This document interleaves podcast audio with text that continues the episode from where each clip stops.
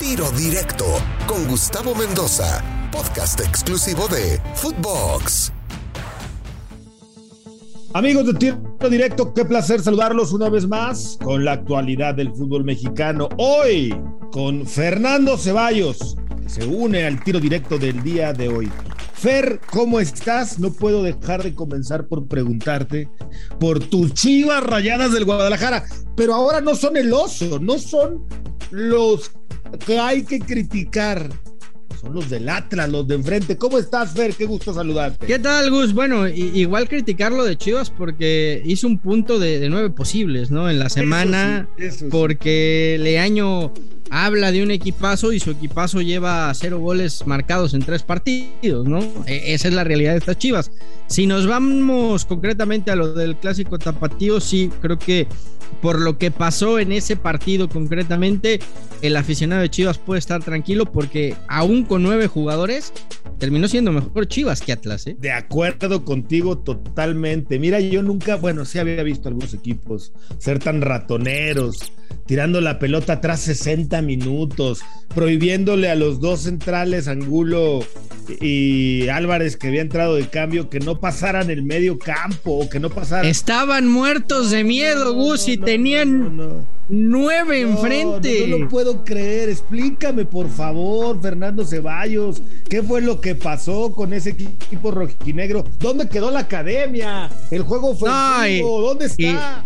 Y, ya de lo del cantante ni hablamos, ¿no? Que se dedique a cantar el hombre porque se cargó el, partido a los, a los 28 minutos, ¿no? Eh, para mí lo, de Mier no era expulsión o, muy en el límite, pero caramba, acá de, expulsar a, un jugador de Chivas en una jugada polémica en donde incluso tuviste que ir al bar para tomar la decisión y a los dos minutos te inventas un penal que no era penal y vas y le sacas doble amarilla al, al chicote, pues bueno, evidentemente le, terminas dando en la torre al, al, partido, al espectáculo y a lo que la gente quería ver, porque Chivas lo que hizo fue ordenarse bien, tratar de que no lo golearan.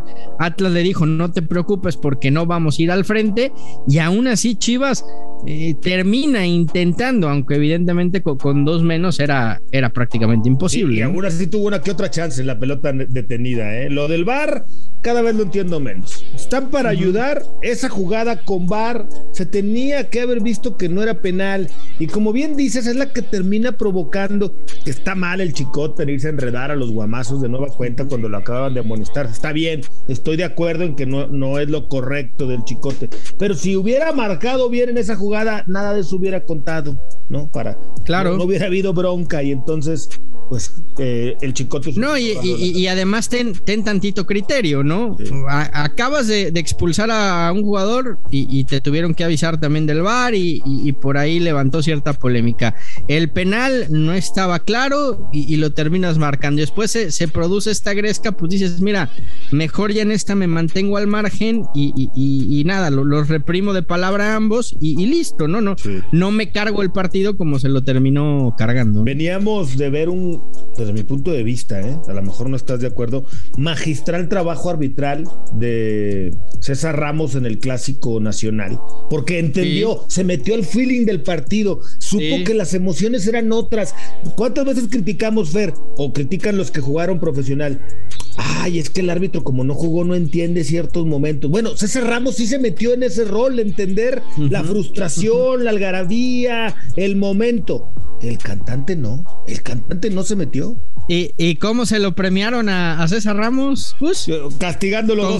congelándolo porque, porque los americanistas armaron toda una campaña mediática de la injusticia, de que no era posible, de que favorecían siempre a Chivas. Acto seguido, a Chivas le echan dos en el clásico tapatío y la Jun que se tenía que haber ido expulsado en el capitalino, no pasó absolutamente nada. Totalmente de acuerdo, pero totalmente de acuerdo. Así se las gasta nuestro bendito fútbol mexicano, el club de Toby, la liga de la cuatitud. Eres cuate, te trato de una manera. No eres cuate, te trato de otra manera. Pero a ver, Fer, vamos con Chivas. ¿Qué va a pasar con Guadalajara? ¿Va a quedarse año? ¿Hay fecha FIFA? ¿Hay tiempo para pensar en traer a alguien más? ¿Le hablará tan bonito eh, Leaño a Mauri. Que... Imagínate cómo está Chivas, Gus, que hoy, visto lo visto, pues parece que lo de Bucetich no era tan malo, güey. Pues sí. Así, así, así de plano, ¿eh? Porque eh, eh, con Bucetich el equipo tampoco jugaba nada, pero por lo menos rascaba puntos, ¿no? Acá, insisto, es una semana de, nueve en donde terminas haciendo uno y, realmente fútbol, pues lo que mostraste en los primeros 45 minutos del, clásico, que me parece fue más por, por empuje, por lo que era el partido, por la garra, por la entrega, que realmente por un equipo que, pregonara otra idea, ¿no? Es muy difícil cambiar una idea en, tan poco tiempo.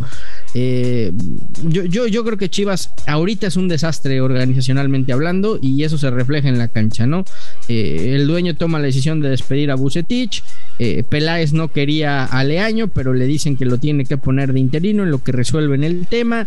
Eh, han hablado y, están con Jimmy Lozano, lo tienen prácticamente todo arreglado, pero el Jimmy no quiere firmar hasta que no acabe la temporada porque no quiere agarrar el equipo ahora.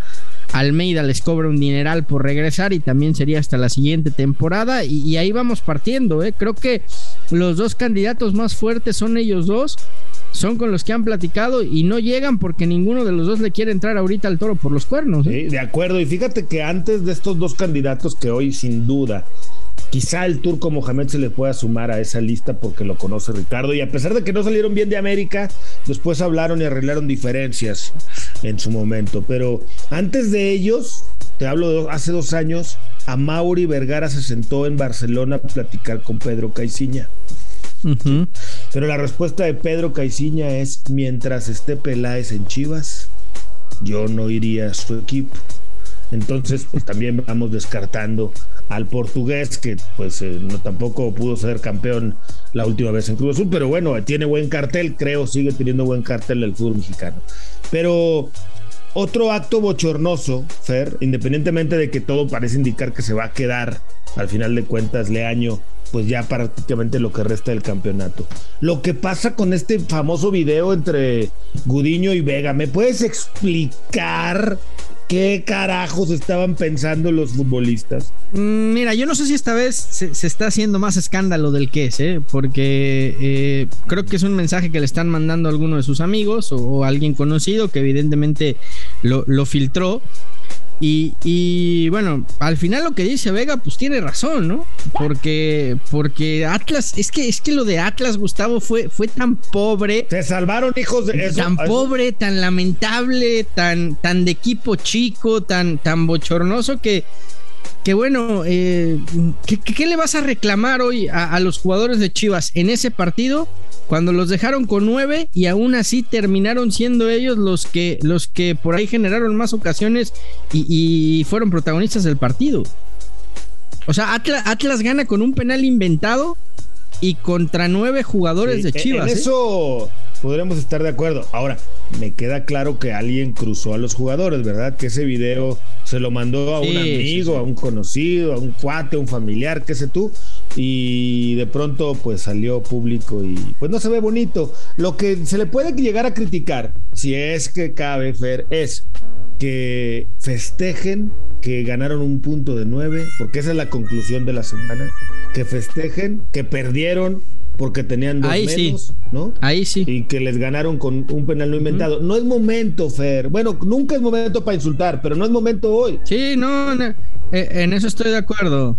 En eso estoy de acuerdo y, creo que ahí el balance por eso lo tiene que hacer la gente arriba, ¿no? Porque eh, Leaño llegó diciendo que le iban a callar la boca a todo México y que tenía un equipazo y que sus jugadores están dando todo en la cancha. Puta, pues si tienes un equipazo y estás dando todo en la cancha y te alcanza para hacer un punto de nueve y no marcar gol en tres partidos, híjole, el, análisis entonces tiene que ser más, más serio, ¿no? Porque quiere decir que, que, no está pasando absolutamente nada con Chivas y esa es la, la realidad de Gus.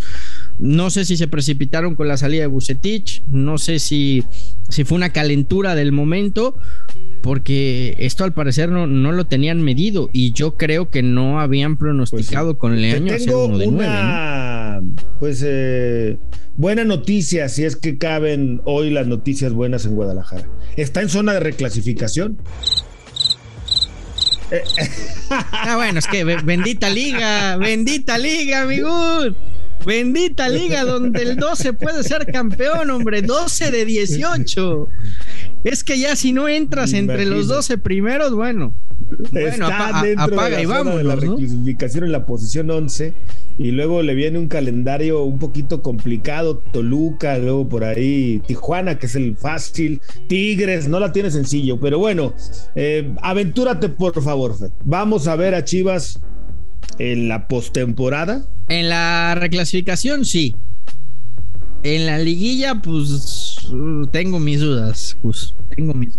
depende quién le toque. Si le toca al América en una de esas, vuelve a tocar la flauta. Eh, eh, el, América, el América se va a meter entre los cuatro primeros, evidentemente. Yo creo que ya no lo van a bajar de los cuatro primeros lugares.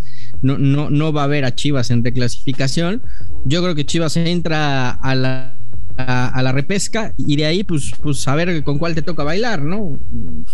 Pues pero, pero, bueno. pero vamos, si Chivas no le alcanza ni para estar dentro de los 12 primeros, tendría que haber una, una reestructura fuerte en todos los sentidos. De, por sí ya la tienen que hacer, ¿no? Ah, bueno, si no entra la reclasificación por lo menos, me queda claro que Richie Peláez estaría viviendo sus últimos días con el Guadalajara. Mi querido Fer, como siempre, un placer estar contigo en tiro directo. Fernando Ceballos, te mando. Otro abrazo de vuelta, Gus. No hablaste de lo bochornoso que fue lo que pasó en el Azteca, que eso me parece todavía más lamentable. Ojalá, ojalá haya veto para el Estadio Azteca, ¿no? Y a ver si así aprenden. Pero bueno. Eh, Totalmente. sí, se nos olvidó, se, nos olvidó. La trifulca de los aficionados allá arriba es de vergüenza. Se las dejamos a, la bendita federación, ¿no? Pero, pero ¿te acuerdas lo que platicamos al principio? de la Liga de la Cuatitud y depende de quién seas. Una amonestación de Beto, Fer. Y si acaso multita, ¿no? Ahí bajita la mano para, para disimular un poco la situación. Pero sí, creo que si hablamos de hechos lamentables y que no queremos ver, son, son esos Gus. Y, ahí sí, inclusive hasta invasión de cancha hubo, ¿no? Entonces, eh, en, en una liga seria habría una sanción ejemplar. Acá, como bien lo dices, pues todos somos cuates. Una liga de la cuatitud, depende de quién seas. Si no fueras mi amigo, te suspendo, te veto, pero si eres mi cuate, no te preocupes, una amonestación y una multita seguramente. Fernando Ceballos en tiro directo, yo soy Gustavo Mendoza, nos escucha, nos puede escuchar todos los días en un capítulo de frente de lunes a viernes a través de Footbox. Ahora me escucha, ahora no. Tiro directo, exclusivo de Footbox.